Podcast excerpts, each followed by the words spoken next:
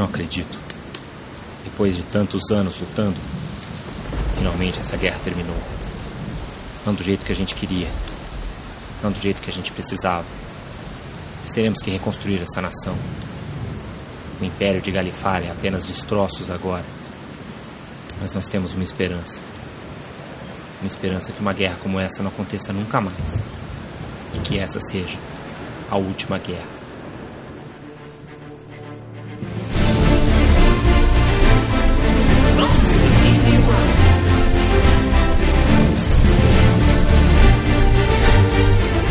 Jogadores e DMs! Estamos aqui para o episódio 39 do podcast Rolando 20. Eu sou Daniel Anandi e vou estar neste monocast essa semana falando da última guerra. Vou comentar o que aconteceu durante todo esse período, explicando as tramas diversas que moldaram né, o continente desse cenário de campanha de D&D Eberron, que é fantástico. Então, se você tem curiosidade para saber como que foi essa guerra, como que ela aconteceu, quais que são os grandes envolvidos nisso tudo, acompanhe a gente aí nessa próxima meia hora, 40 minutos aí de um resumo do que aconteceu na última grande guerra de Eberron. Logo depois dos recadinhos e e-mails.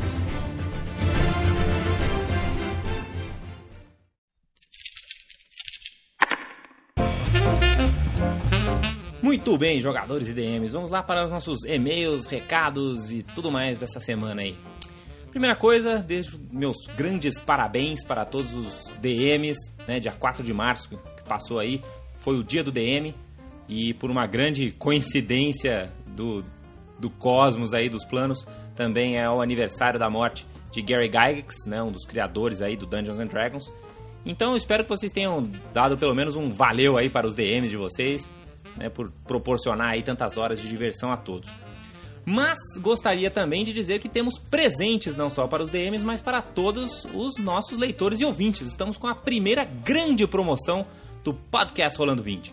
Então, como é que ela funciona? A gente tem um post lá no, no blog que vai explicar direitinho como é que funciona a promoção. Então, você entra lá em rolando20.com.br, tem lá o link para a promoção. Mas basicamente é o seguinte: são três promoções. Porque uma promoção não é, não é o suficiente para nós. Nós temos uma promoção para os DMs, para os jogadores e para todo mundo. Para os jogadores é o seguinte: é, a gente quer que você mande um personagem. Você vai criar um personagem que seja muito bacana. Então, você escreve uma história para o seu personagem em até 100 palavras. Né? Tem que ser uma história diferente, uma história criativa, uma história que realmente tipo, dê vontade de você jogar com esse personagem. E você precisa bolar uma ficha de D&D. Pode ser de qualquer nível que você quiser, qualquer raça aí ou classe que já saiu nos livros publicados ou pela Wizards of the Coast ou pela Devir. Então a gente não está permitindo que ninguém use a raça dos livros dos monstros ou que só tem no D&D Insider, até para todo mundo ter mais ou menos as mesmas regras do jogo, certo?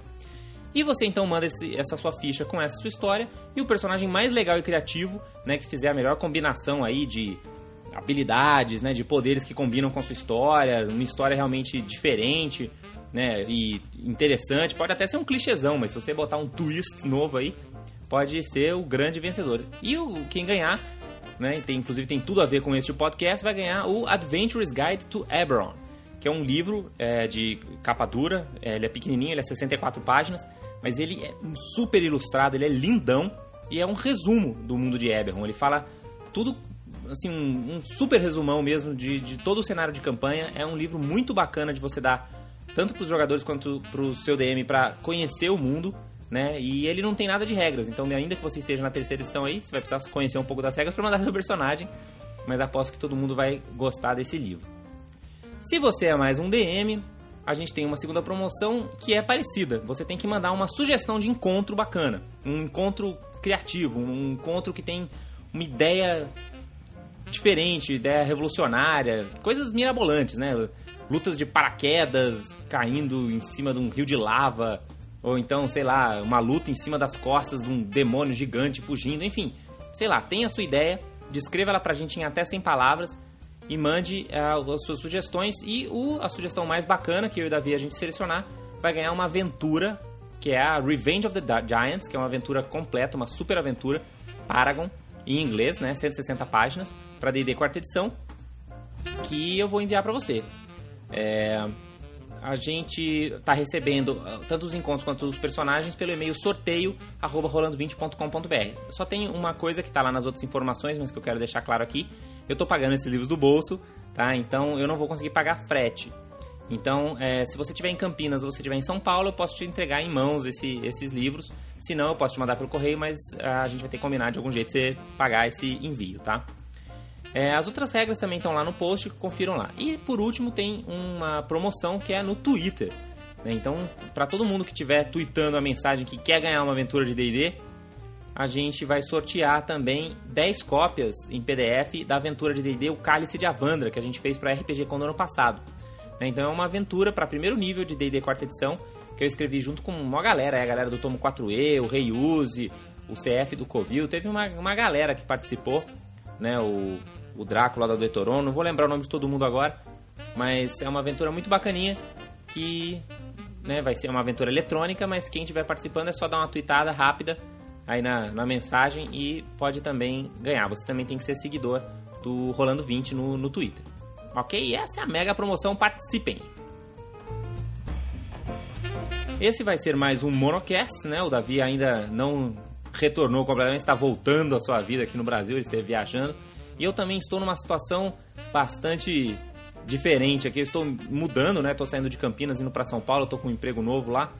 Então, durante os próximos meses aí o blog e o podcast vão ficar meio em segundo plano, né? Até a gente se organizar novamente, tem um headquarters aqui para o Rolando 20. Mas teremos novidades ainda esse mês aí no blog, vai ter várias outras promoções bacanas. Não deixem de conferir. E vamos então para as dúvidas de D&D.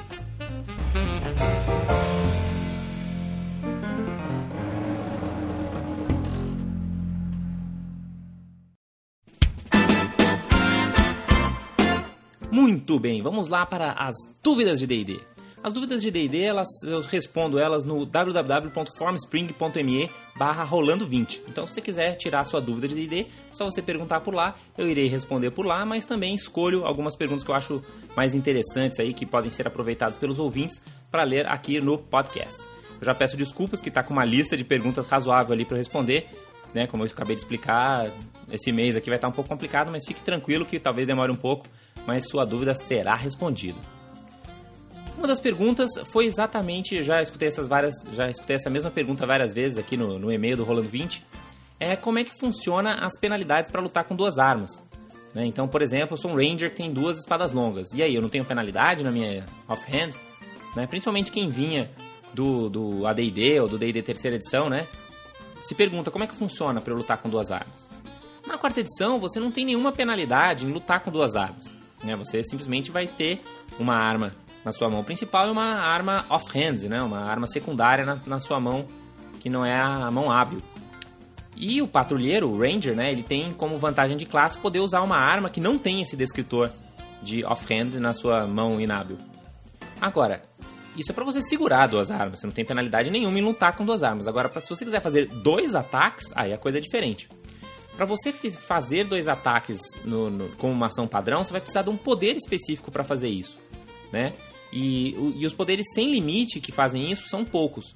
Basicamente, que eu me lembre, tem o Twin Strike, né, do, do, do patrulheiro, do Ranger, e também no, no, Martial Power, no poder marcial, tem um, um poder sem limite também do guerreiro, que chama Dual Strike, que você pode fazer dois ataques, né, com, com as duas armas. Então, na verdade, o sistema não te dá penalidades, né, mas esses ataques que fazem esses poderes que têm dois ataques, eles acabam fazendo um pouco menos de dano. E é aí que mora a penalidade do sistema. É assim que a gente balanceia isso. Tá? Então, para você, não tem nenhum problema em você andar com duas armas, mas para você fazer isso com eficiência, você provavelmente vai ter que ser um patrulheiro ou um guerreiro especializado em duas armas, ok? O Rafa perguntou, fez uma dúvida interessante aqui, né? Em relação aos ataques ah, focados em partes específicas dos inimigos, né? Como é que você faz isso? Imagina que algum dos seus. Você é o DM, um dos seus jogadores fala: Ah, eu quero atingir minha flecha no olho do inimigo. Né? Como, como que você lida com isso? Eu sou da opinião que o combate do, do sistema de combate do D&D ele, ele, abstrai, ele abstrai muita coisa, né? Então ele acaba não permitindo esse tipo de manobra. Né? Quando que você acerta um olho do oponente? Quando você tira um crítico, esse tipo de coisa. Né? Então, ou se você de repente tem algum poder que deixa o inimigo cego, por exemplo, de repente pode ser esse tipo de manobra. Né? Isso de uma maneira geral, tá? Então, na verdade, eu acho que no D&D funciona muito mais você rolar primeiro e você descrever depois, né? Então, você você vai representando o que vai acontecendo com o que a sorte vai te mostrando.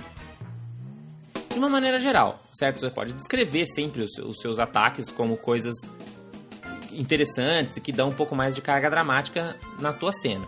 Mas lógico, se você tiver uma cena específica onde é importante você fazer isso, né, por algum motivo você precisa mandar uma flecha para derrubar a chave da mão do demônio para conseguir salvar o seu colega, por exemplo. Aí tudo bem, nesse caso eu acho que o DM já tem que pensar antes da cena como que ele vai resolver esse tipo de coisa. Falar, ah, você tem que acertar com uma penalidade, ou você faz um teste com a dificuldade X. Né? Você já tem que pensar como que isso vai se resolver, porque afinal de contas é uma estratégia normal, né? Querer pegar a chave do inimigo para tentar salvar o seu colega, por exemplo. Né?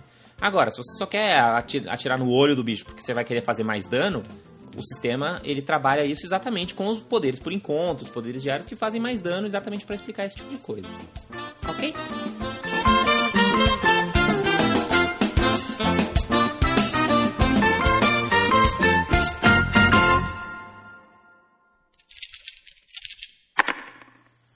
Muito bem, vamos à última guerra. Vamos contar a epopeia desta guerra que durou mais de 100 anos no continente de Corvair.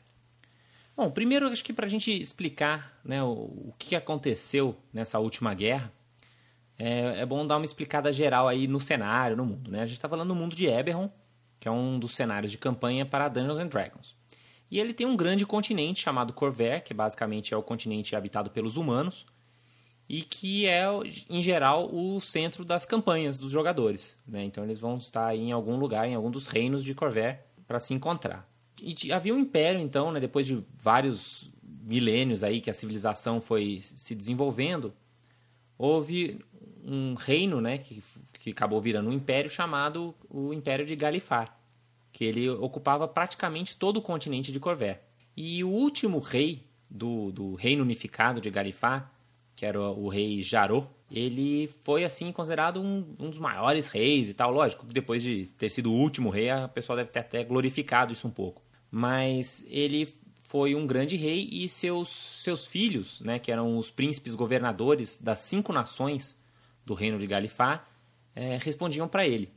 Então era assim que funcionava a política do antigo Império de Galifar. Né? Haviam ainda as cinco grandes nações, com sua cultura, com seu background e tal, mas era tudo unificado, estava tudo sobre uma única bandeira de Galifar.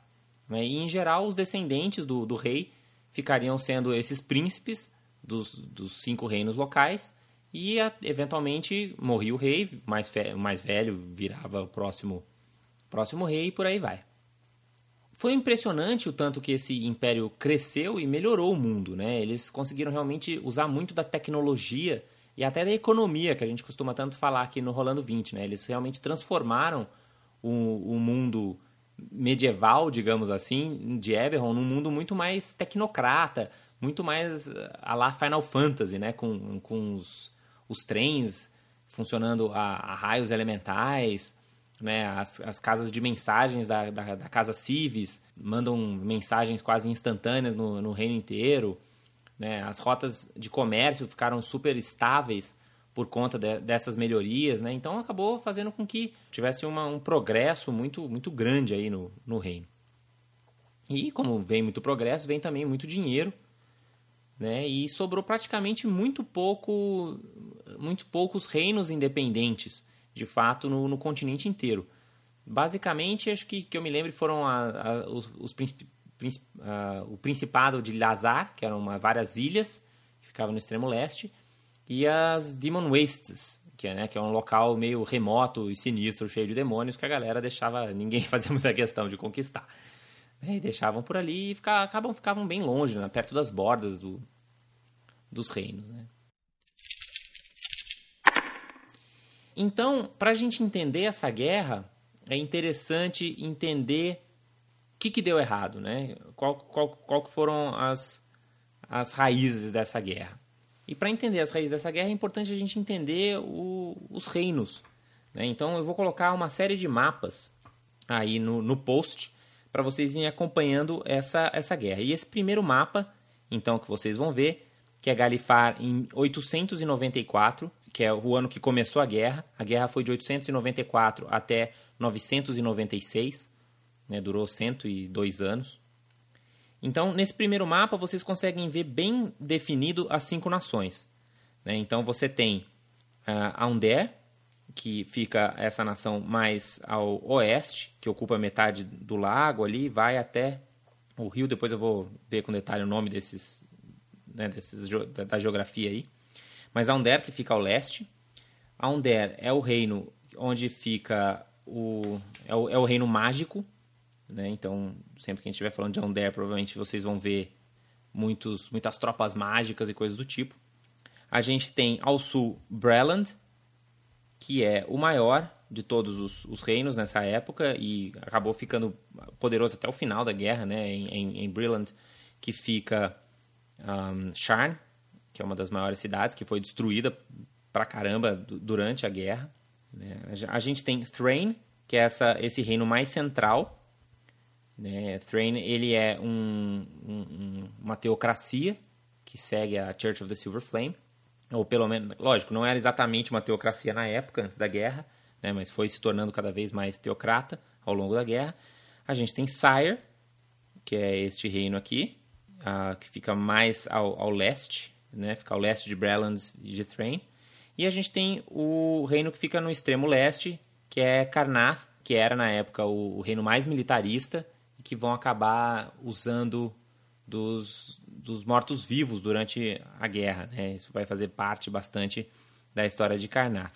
Vocês também conseguem ver nesse primeiro mapa que lá no extremo oeste a gente tem as Demon Wastes, né, fazendo fronteira basicamente com Ander, e lá no extremo leste os Principados de Eleazar.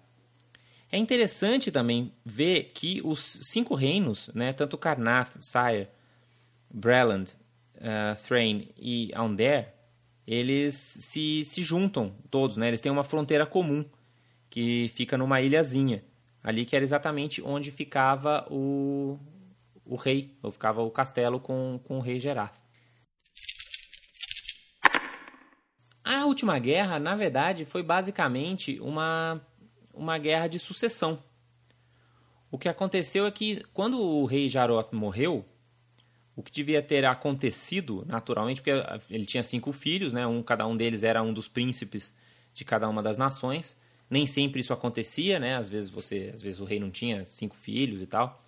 Às vezes não necessariamente era um filho dele que era um dos príncipes, mas nessa época aconteceu essa situação. E seguindo a tradição que já vinha ali de nove séculos, desde o primeiro império uh, do primeiro imperador do, de Galifar, né? Tanto que a, a marcação dos anos exatamente marca o primeiro, o primeiro, a primeira unificação, né, dos reinos. O que deveria acontecer é que a honra de virar o próximo rei deveria ir para a princesa Michan, que é a, era a filha mais velha e que era a princesa rainha de Sire. Né? Então já é interessante vocês começarem a guardar aí né, quem que é o governante de cada lugar, que eles são importantes nesse começo da guerra. Então a Michan ela deveria ser a, a, sucessora natural. Só que o que, que acontece? Né? Quando o rei Jarot morre, os irmãos de Michan deveriam simplesmente abdicar de seus, seus cargos, né? é o que deveria ter acontecido, o que aconteceu até então, e aí os filhos de Michan seriam os próximos uh, príncipes governadores das, das nações. Só que não aconteceu isso o que aconteceu é que o príncipe Talin de Thrain, o príncipe Caius de Carnath e a princesa Rohan de Breland, todos eles rejeitaram a, a ideia de, de Mishan, de, da sua irmã, ser a, a, né, a suceder o, o, pai. E, pô, acabaram com uma tradição centenária aí, né? E, e começaram a, botar um clima de guerra em todo, todas essas coisas, né? É lógico que já existiam tensões que vinham durante muito tempo para levar até esse ponto de ruptura. Né? Mas. Uh, porque os cinco reinos já existiam antes da, das guerras de unificação, né? de 900 anos atrás. Então é aquilo que eu expliquei. Existiam essas diferenças culturais entre, a, entre os vários reinos, né? Só que o, o Galifar I ele unificou esses cinco, esse, essas cinco nações né, e conseguiu fazer com que isso trouxesse todo esse, esse progresso. E com o tempo ele foi tentando uh, criar esse império e essa noção de que você é um cidadão do império de Galifar. O problema é que as pessoas já estavam acostumadas a se chamar de, de pessoas de Karnas, como Andarians, como Trainers, como Sirans, né, como pessoas realmente desses seus países primeiro e só depois como cidadãos de um, um império de Galifar. Né? Né, essas heranças culturais, com mais o desejo de poder dos filhos de, de acabaram levando a, essa, a esse impasse né, entre os, o, os príncipes que sucederam o, o rei. Um outro problema também que levou né, esses princípios, essas faíscas de guerra pelo Império, é que o rei Jarod, ele, Jarod, ele era muito paranoico. Ele achava que, a, que podia acontecer uma guerra a qualquer, a, qualquer hora, ele via inimigos em todos os lados. Então ele acabou criando uma militarização do Império muito grande.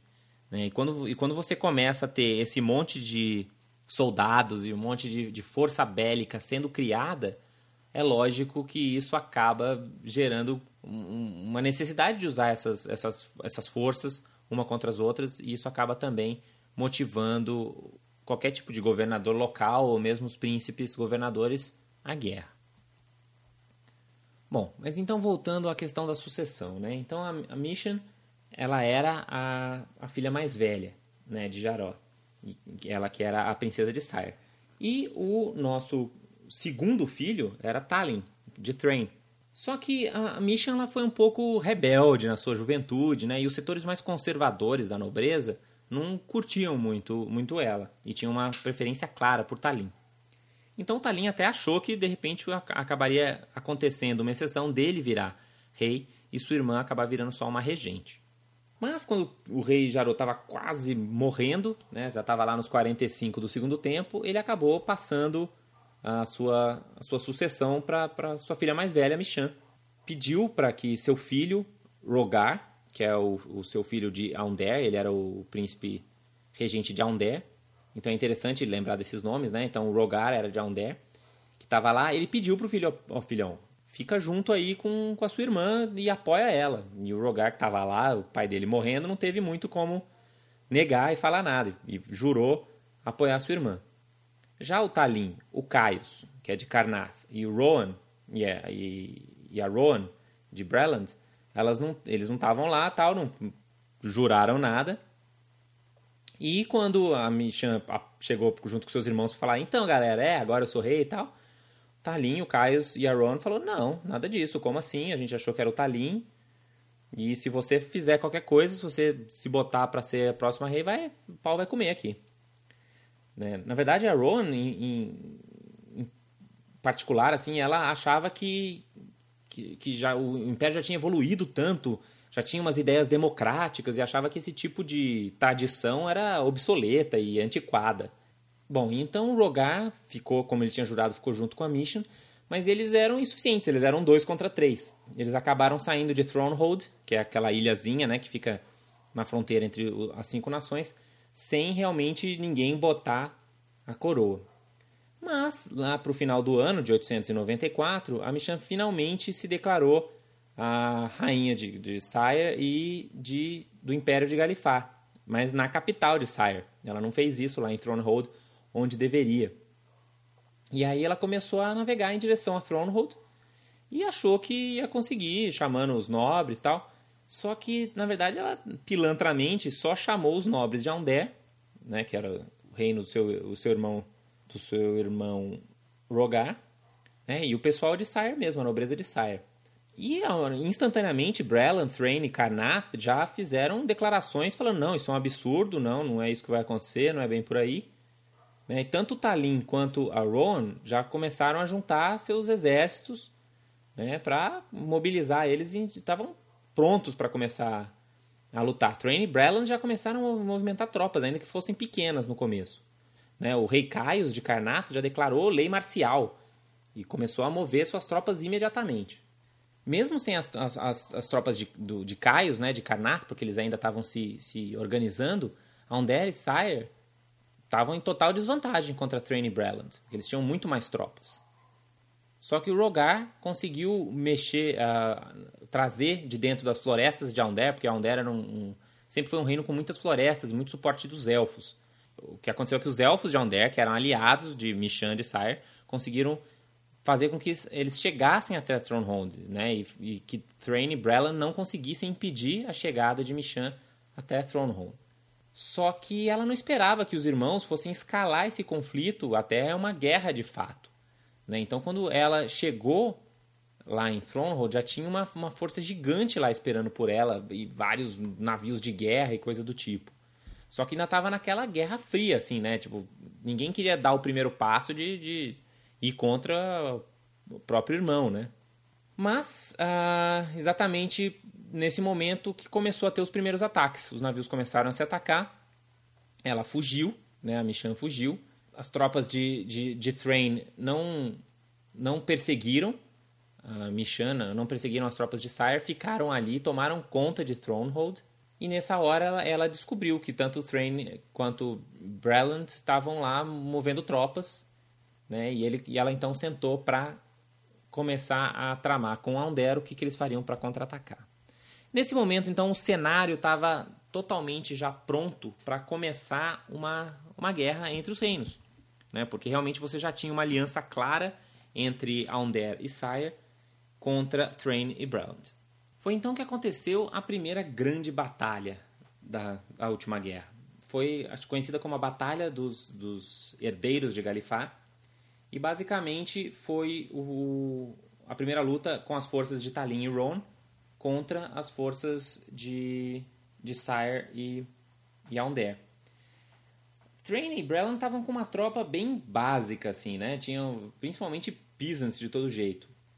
Né? Talin estava querendo, o Talin já estava querendo dominar mesmo o, o, local ali, a região que foi, era ali a costa de Sion Sound. E ele já queria dominar aquilo lá para já mostrar que realmente eles não estavam ali para brincadeira. Sire estava muito com uma tropa muito pequena, basicamente eles tinham a cavalaria da, da rainha e um grupo de 500 uh, ah, guerreiros armados com alabardas, né? E, e eles estavam dentro da, da, do território, dentro de, da borda de Aundair.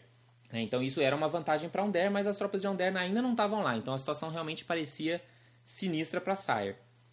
Mas o que aconteceu foi que Aundair conseguiu usar meios mágicos para já teleportar inúmeros elfos, druidas, centauros e várias outras tropas mágicas para auxiliar.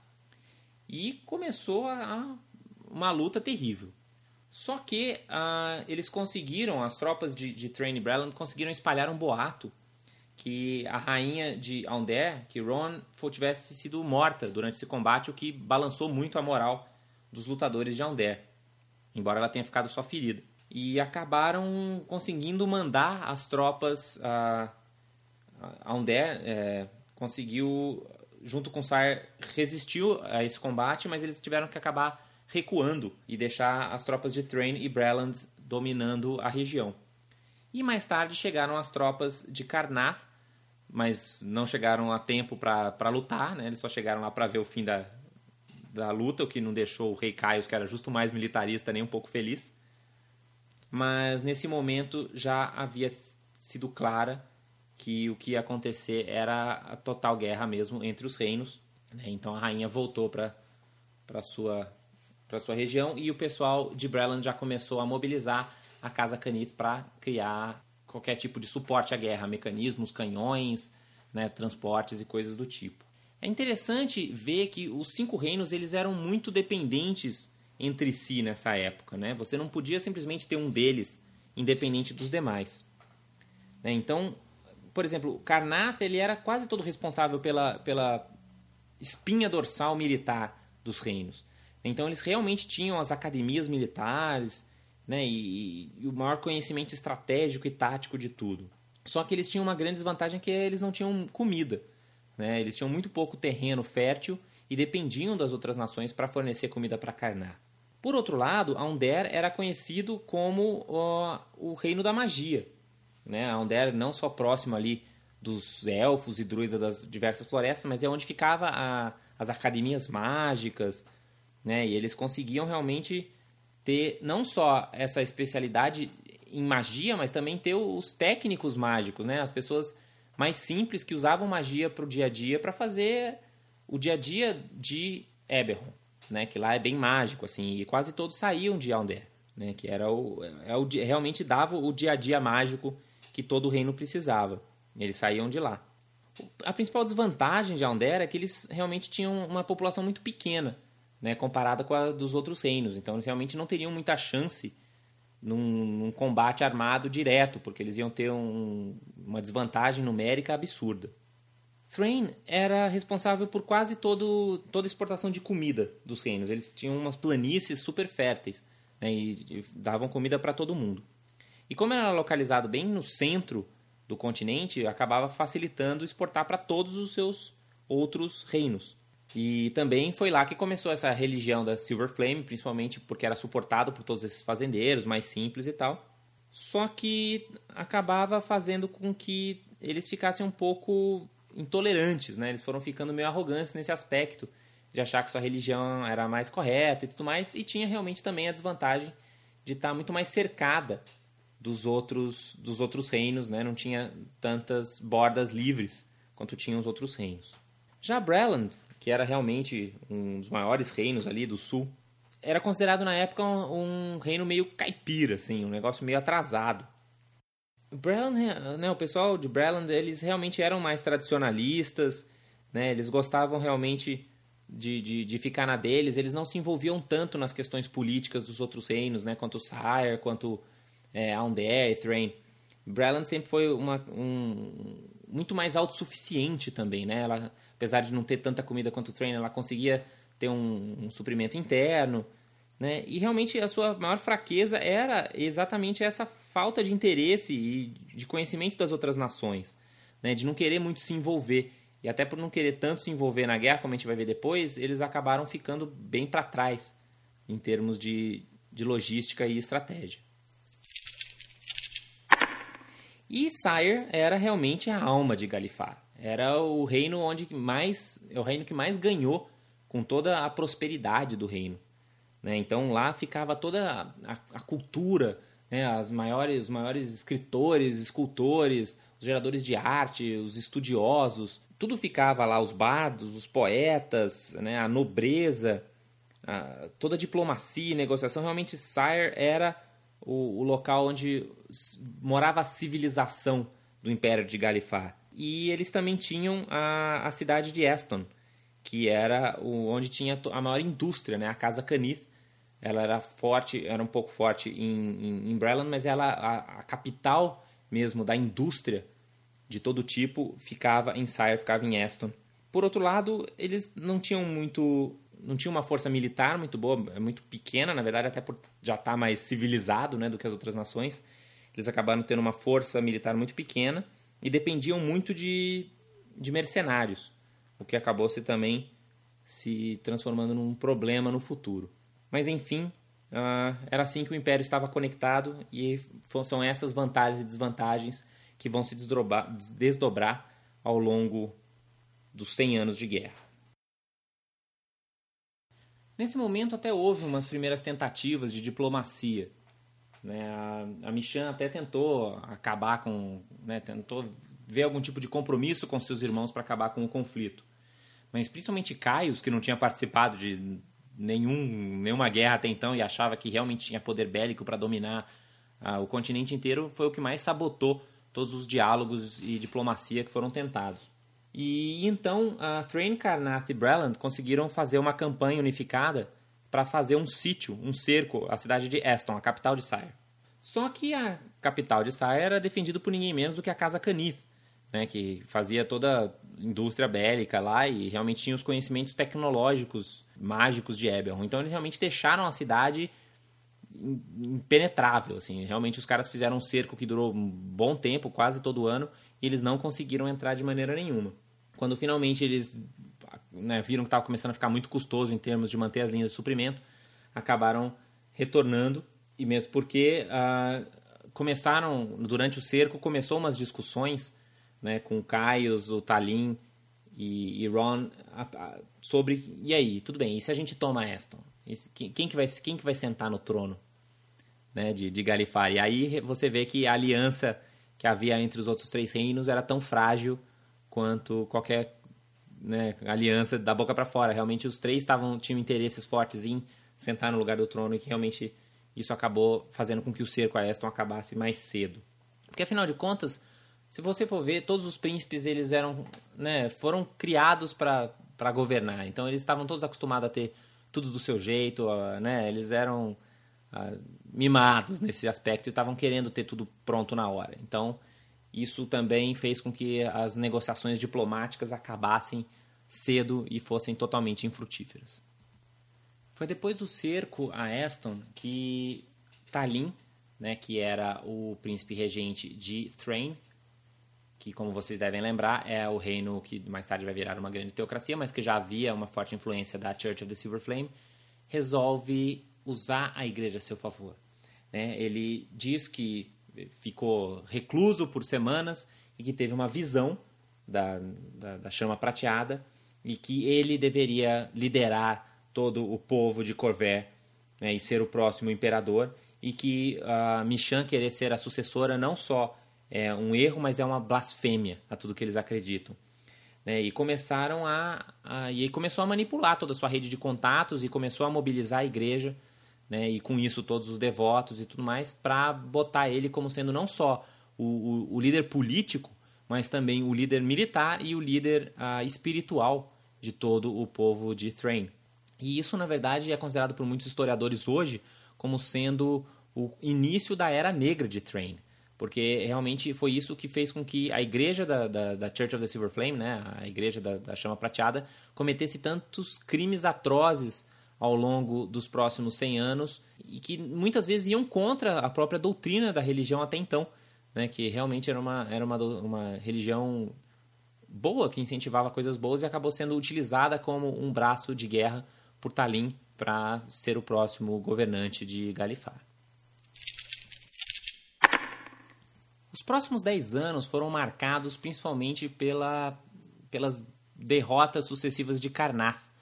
Né? O rei Caius de Karnath teve, pode, podia ter sido um grande de um líder, um rei fantástico, mas ele teve um grande de um azar, porque o reino de Karnath foi atingido por inúmeras pragas e, e colheitas ruins e coisas do tipo. Tanto que no começo da guerra, né, nessa época, nós estamos falando dos primeiros 10 anos da guerra, de 896 até 905, e Karnak era de longe o exército mais bem treinado, com melhores equipamentos, super moral, mega, né, tavam, poderiam dominar tudo. Só que eles demoraram para entrar na guerra, principalmente para porque subestimaram, né, a audácia aí de dos Ondarians e, e, e né, a resistência do pessoal de Sire, mas também porque eles demoraram para se organizar internamente e porque tiveram várias catástrofes internas. Né? Uma vez que começou a guerra, eles começaram a ter uma dificuldade de conseguir pegar os resultados agrícolas das Elden Reaches, né, que, que era o, o, o, cinturão agrícola mais próximo, porque começaram a ser atacados aí pelos, pelos oponentes. Mesmo com aquela disciplina militar de usar o mínimo de ração possível e tal, a falta de comida foi uma das coisas que realmente atrapalhou bastante Karnak no começo da guerra. Em 897, teve uma primavera que foi uma das piores colheitas da história. E ainda piorada por ataques de, de Sire vindo do sul, porque eles têm uma fronteira, né? Sire e Karnath tem aquela fronteira ali. E começou a ter vários ataques que também pioraram ainda mais a, a, a possibilidade de Karnath conseguir comida. Nesse momento desesperado, né? Que, assim, as, as tropas de Karnath estavam realmente começando a perder a moral um, um grupo religioso dos Karnat, né, o, o povo de Karnat, conhecidos como o Sangue de Vol, eles ofereceram recursos para o rei. Né? Eles começaram a dar comida para as cidades de Karnat, distribuído por agentes aí desse grupo, desse Sangue de Vol, Blood of Zol. E começaram a ter né, cada vez mais seguidores nas igrejas e tal, e eles começaram a, né, a, a ganhar bastante força política. E muitas, muitos historiadores hoje veem que esse foi o momento onde o All começou a realmente ganhar a força que tem hoje Karnath. Né? Mas enfim, o que aconteceu na época é que eles cresceram muito em termos de poder político e o ponto realmente de definição do papel de Karnak durante todo o resto da guerra foi durante a primavera e o verão de, 889, de 898, quase no finzinho do, do século, quando os exércitos chegaram nas catacumbas de Atur, a cidade da noite. E os necromantes do Blood of Zol criaram a primeira legião de mortos-vivos, conhecidos como a Legião de Atur. E foram lá defender a Karnath de um ataque de Aundet, que estava tendo logo perto do rio Karnath, de Karn. E, pô, os exércitos Undeads destruíram o, as tropas de Ander, né? E, impediram que Ander capturassem a capital de, de, de, Não, não a capital, mas uma das principais cidades de Karnath, que é a cidade de Korth.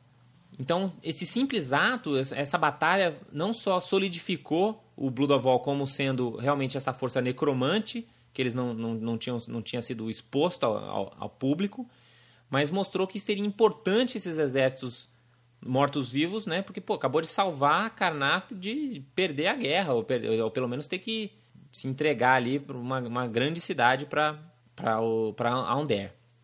E embora criar Undead seja interessante em termos militaristas, né? Eles não comem, não, não dormem, não, tem, não gastam tanto dinheiro para ser mantidos. Diplomaticamente foi muito trevas isso para Karnath, porque todo mundo ficou né, bestalhado, abominado com essa ideia, né? Pô, como assim você está pegando os soldados mortos e está transformando em esqueletos de zumbis, né? Então, tipo, todo mundo meio que ficou contra Karnath ao uso dessas, dessas práticas, inclusive, né, não, embora não abertamente, mas Breland e, e Thrain também fala, pô, meu, como assim? Especialmente Thrain, por causa de todo o background religioso deles, né? Você fala, meu, e aí, se os nossos caras morrerem, vocês vão transformar também em mortos-vivos e tal? E aí começaram então a utilizar esses diversos mortos-vivos em combate. Ainda no começo do, de, do, do, próximo século, né, em 903, houve uh, o segundo cerco a Aston, que e Karnath conseguiram enviar um grupo absurdo de, de navios e, e, tropas via, via mar, enfim, um, um, grupo gigante de tropas para conseguir controlar Sile Sound, passar o controle da região para o Talim e para o Caios I. Enfim, eles acabaram cercando a cidade, ofereceram termos de rendição né, para, para Sire, que foram rejeitados, ainda mais porque Karnath falou que deveriam pagar um tributo dos corpos para que os corpos dos vencidos em Sirens não fossem transformados em undeads. Isso também não deixou o pessoal muito animado com a ideia. Mas o cerco durou dois anos, acabou, acabando, é, acabou terminando em 905, principalmente por dois eventos. Primeiro porque uma praga de, de, de Karnath, que já tinha acontecido em Karnath, né, durante aquelas uh, colheitas difíceis, acabou sendo espalhada por Thrain, devido a esse contato entre os dois exércitos, fazendo com que Thrain ficasse complicado de manter a linha de suprimentos do cerco, mas também porque os defensores de Sirion foram reforçados, porque o, King, o rei Rogar né, e, e, os, e os Rangers de, de Aundair conseguiram chegar até lá e começaram a ajudar na defesa também da cidade. Dessa maneira, Aston resistiu a mais um cerco durante esse, esse combate. Foi só depois de 10 anos que a guerra começou que Breland finalmente decidiu movimentar suas tropas e fez um ataque massivo em direção a Sire. E conseguiram entrar, mas infelizmente durante o inverno eles tiveram muita dificuldade com as chuvas e a neve e não conseguiram manter uma linha de suprimentos. Então a invasão de Sire por Breland acabou não dando certo. A maior parte das, dos exércitos de Sire na época, e eles tiveram sorte por conta desse inverno, porque a maior parte dos seus exércitos estavam lutando contra os Karnat, contra Karnat na, na, na fronteira com Karnat, né, ao leste. E também tinham que ficar segurando os, os, ataques de invasão vindo de Train do oeste. Então eles estavam cercados, estava uma situação complicada para Sire. Quando Breland começou a mostrar que estava tentando fazer ofensivas também, a rainha Mission falou: Meu, agora eu preciso de, de ajuda, né? Três né, oponentes ao mesmo tempo aqui tentando invadir meu reino não vai dar muito certo. Então ela fez um pacto com os elfos de Aerenal, na parte mais do norte. Né? Então eles conseguiram milhares de mercenários elfos para lutar para o reino de Sire. E ao longo dos dois anos, de 906 a 908, é, os Brelish, né, o pessoal de, de, de, Breland, viu que começou a ficar muito difícil de conseguir ocupar esse, esse território de, de, de Sire, porque os elfos usavam táticas de guerrilha né, para atacar e era muito difícil manter o território que eles tomavam de Sire. Então eles acabaram tirando suas forças em 908. É, só que assim, apesar de ser uma das poucas nações que tinha contato direto com os, os elfos dessa região, ele, esses mercenários elfos começaram a ser contratados por vários outros outros grupos também, né? E acabaram fazendo parte de todas as nações ao longo da guerra. No final de 908, a rainha Michan ela foi assassinada por agentes da Ordem da Garra Esmeralda, né? The Order of Emerald Claw, que era um grupo especialista militar de Karnath. O filho mais velho de Michan, chamado Brust, foi coroado o novo rei de Sire quase instantaneamente. É, ele já tinha bastante experiência, né? ele trabalha, ele era comandava os, os cavaleiros né? do, do, reino de Sire e, e, imediatamente começou a tentar fazer paz com Breland, né? Porque sabia que com os três, uh, três inimigos ao mesmo tempo eles dificilmente iriam conseguir e até conseguiu um pouco de, de paz com, com Breland enquanto continuava os ataques é, e conflitos com Karnath e, e Thrain. Uma outra mudança no cenário político foi em 910, quando o, o rei de Karnath, Caius I, ele morre de causas aparentemente naturais, e o rei Caio II toma o trono com apoio basicamente dos warlords e do, do, dos nobres e tal e também da, do Blood of que era bastante importante naquela época. Mas, na realidade, ninguém sabia que o, o rei original, o Caius I, não morreu. Ele foi transformado num vampiro pela rainha líder dos Vol. Isso, na verdade, foi até para evitar, porque, na verdade, ele, ele fez isso num pacto com a Vol, porque ela estava usando cada vez mais usando o seu culto e a Emerald Claw para tomar conta de Karnath. Então, ele meio que se sacrificou virando um escravo da lei de Vol para e seu filho tomasse o trono. A guerra foi continuando então nesse mesmo né, nesses vários ataques e conflitos e alianças curtas entre os diversos reinos, né, com vários cercos às várias cidades e terrenos sendo conquistados e perdidos. Né, mais ou menos em 914, os anões de Myrholds, né, eles finalmente, os clãs dos anões viram que era melhor eles parar de brigar entre si e se aliaram para criar uma nação. Fala, bom, já que agora não tem mais o Império de Galifar, né, e vamos parar aqui de fazer parte de um dos reinos de vocês e vamos se transformar num reino nós mesmos, né, ao, ao modelo do, do, dos principados de Lazar e coisas do tipo. É interessante lembrar que você fala, poxa, mas como é que esse povo conseguiu aí? Já estamos com quase 20 anos de guerra, né? E, e, como é que você tinha comida? Como é que a coisa funcionava, né? Perceba que a guerra não era uma coisa contínua.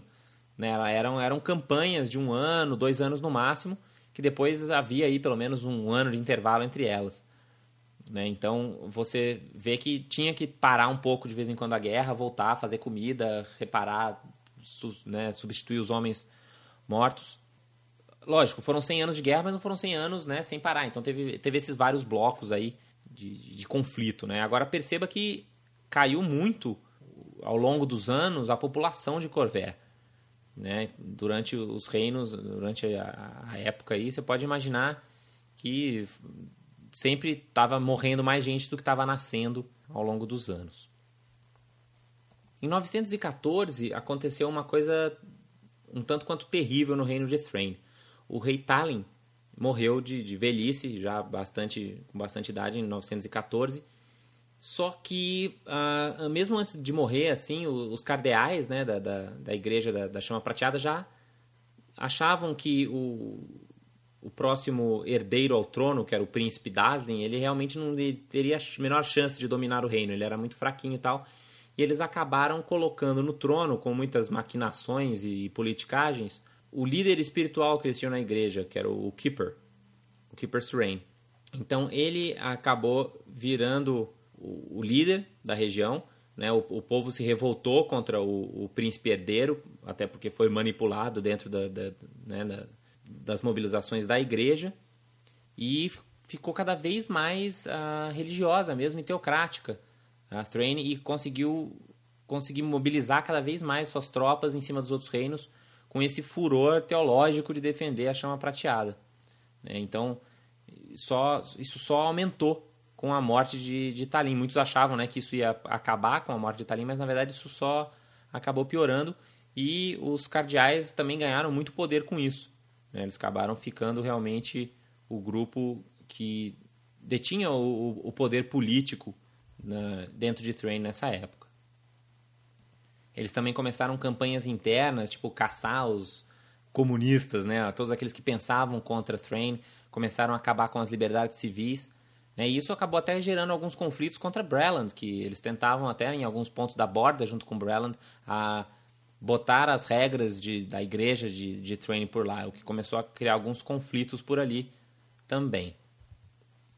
Eventualmente, uh, então, Thrain conseguiu entrar em conflito oficial com Breland, começou a tomar algumas cidades e vilas ali na região da borda. Isso também criou uma rixa com todas as outras nações, porque haviam seguidores da igreja da chama prateada em, nos, em todos os, os, os, reinos, né? em, em Breland, Sire e Aundare. Só que eles começaram a ligar a igreja da Church of the Silver Flame, né? a igreja da Silver Flame, muito com essa questão de Train. Né? E isso também fez com que a religião fosse muito minimizada nos outros reinos, né? As pessoas que realmente seguiam essa religião acabavam indo para Thrain e abandona, ou abandonavam sua identidade como membros dos outros reinos ou acabavam tendo que trocar de religião porque também eram perseguidos internamente por, pelo fato de ser de seguirem a, a Silver Flame. Eles eram chamados de seguidores de Thrain e muitas vezes considerados traidores. Em 919, a rainha Rohan de Breland finalmente morreu também de, de idade. Apesar do reino ter sido bom e até próspero para a época, o rei Kazan assumiu o trono de Breland e para pegar uma época bastante difícil, embora todo mundo estivesse empolgado né, com o um novo rei e quem sabe esse cara melhora a nossa situação. E no, no, no ano, logo no ano seguinte, uh, o rei Rogar de Aundare morreu caçando nas Elden Reaches. Ninguém sabe exatamente como que aconteceu, mas no, no, no ano seguinte ele foi sucedido por sua filha, a rainha Rella, né, de Aundare. Até que foi uma transição suave, mas o, o rei Rogar ele realmente ele era um, um comandante brilhante, ele né, um, foi um protetor da sua irmã, né, realmente fez com que Sire mantivesse seu, seu, seu status de soberania durante muito tempo e muitos se perguntavam se a rainha Rella conseguiria manter eh, esse pacto com, com Sire e, e, o status de, de independência de, de Aundere durante tanto tempo. E aí aconteceu uma grande surpresa.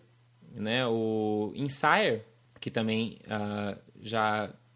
O, um dos príncipes de Sire, o chamado o príncipe Dagon, anunciou que iria se casar com a rainha Rella de Ander. Né? E, e foi uma grande surpresa para todo mundo, porque ninguém sabia exatamente o que, que ia acontecer. Pô, os dois reinos vão se juntar e tal. Mas uh, enquanto ela estava, a rainha acabou sendo morta por uh, montadores de wyverns de Thrain. Os dois morreram, na verdade, durante o processo. Eles tentavam, tentaram fugir, não conseguiram. Então, tanto a rainha Rella de Aundare quanto o príncipe Dagon de Sire acabaram morrendo. Aundare ficou sem um regente, né? Sem ninguém, porque já havia um, um, um, príncipe que poderia ser o próximo rei, mas ele era muito jovem e acabou precisando de um regente que foi o Lord Marlex, né? Que ficaria sendo regente até o príncipe virar, né? ter, ter sua maioridade. Isso fez com que, agora em, em Breland a coisa ficou bastante complicada, né? Porque o, o rei de, de Breland, o rei Kazan, ficou realmente numa situação complicada por conta dessa, dessa ação do seu filho, né? Então, uh, teve que resolver muitas questões políticas para resolver internamente e começou a fazer algumas tentativas de negociação. Foi descoberto que ele tinha feito pactos com criaturas dos planos inferiores e alguns demônios. Né?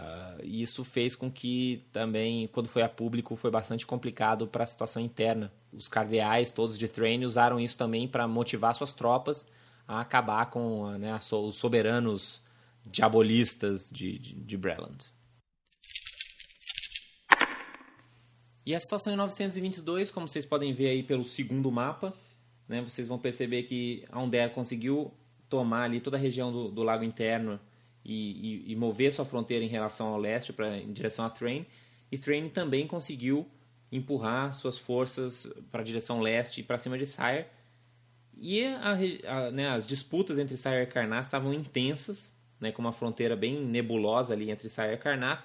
E Karnath perdeu ali o reino dos anões, como a gente tinha comentado, né, que Holds acabou se ficando independente com os clãs dos anões uh, coordenados. Né? Então vocês podem ver que já começou a mudar um pouco o, o mapa do, do continente. De 925 a 930 aconteceu uma das campanhas mais sangrentas da guerra, que foi uma, campanha uh, que foi levada por Thrain para tomar a cidade de Taliost.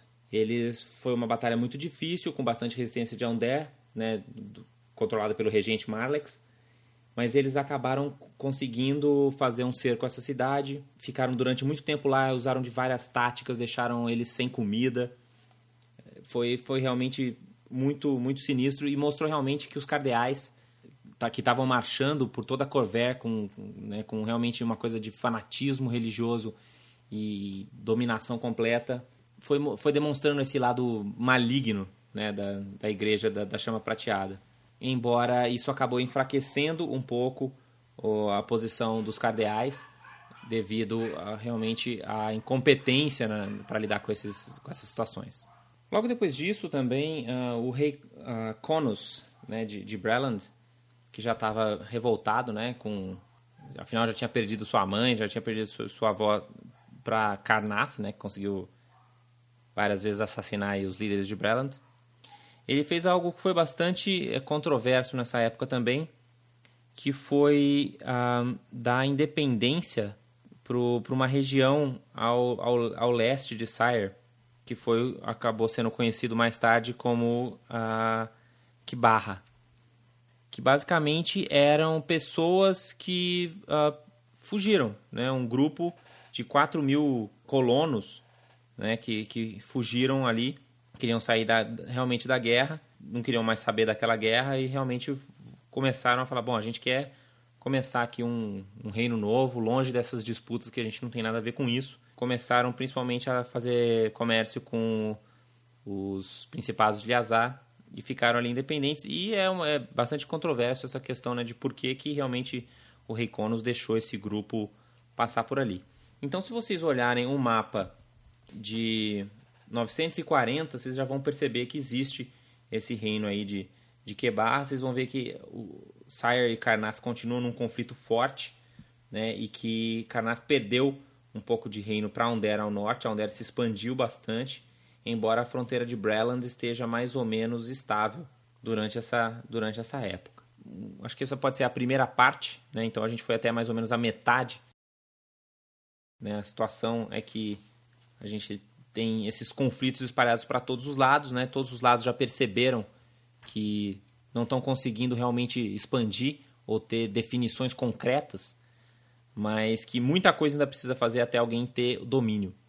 Foi mais ou menos durante esse meio também, mais ou menos perto de 940, que a Korth, né, a capital de Karnath, começou a ter uma série de cercos, principalmente vindo de Sire. Então vocês vão ver que Sire e Karnath são realmente as, né, os reinos que mais entram em conflitos e tal. O que, que a gente tira disso tudo, dessa primeira metade da guerra? Bom, primeiro que existem inúmeras uh, oportunidades para os seus jogadores uh, explorarem isso daí. Né? Se você está jogando em Eberron, você pode usar qualquer um desses períodos para colocar uma, uma pequena campanha, né? uma mini campanha em cima disso daí. Né? Vocês podem ser escolher o seu lado, né? Vocês podem ser guerreiros de Sire, ou vocês podem ser guerreiros que lutam do lado de Undeads, de Incarnato, vocês podem ser guerreiros mágicos. Fica meio pai o nome assim, né? Guerreiros mágicos, mas enfim, os guerreiros mágicos de Undead ou mesmo né, grupos uh, fanáticos religiosos de Train. Então existe muito espaço nesse conflito, mas como vocês podem perceber, muita coisa ruim acontece, né? Muita uh, dá para você explorar muito essa carga dramática da questão fanática religiosa, tanto do Blood of All quanto da Church of Silver Flame. Né? Dá para você aproveitar essa questão da, da política de Sire, né? Que consegue, consegue realmente uh, manipular seus parceiros, principalmente lá Ander, para conseguir seus objetivos. Né? Então existe, ou mesmo Breland, que acaba passando de um lado para o outro, né? acaba sempre sendo, volta e meia tá contra Train, depois está a favor de Train, depois está contra Sire, depois está junto com Sire. Você vai ver que Breland realmente é o reino que mais passa de lado, mal vira casaca. Então, vários aspectos de guerra, mas que você vai ver que isso é só metade do que aconteceu na última guerra. Nós continuaremos essa história eventualmente, não vai ser nosso próximo podcast, mas ainda quero contar o final dessa história que eu acho muito bacana. Espero que vocês tenham achado interessante. espero que ninguém tenha dormido com o meu falatório infernal. Mas para a próxima quinzena o Davi já vai estar de volta e nós teremos um retorno às origens do Rolando 20. Ok? Boa semana para vocês e até a próxima, galera. Rolem 20. Dungeons and Dragons.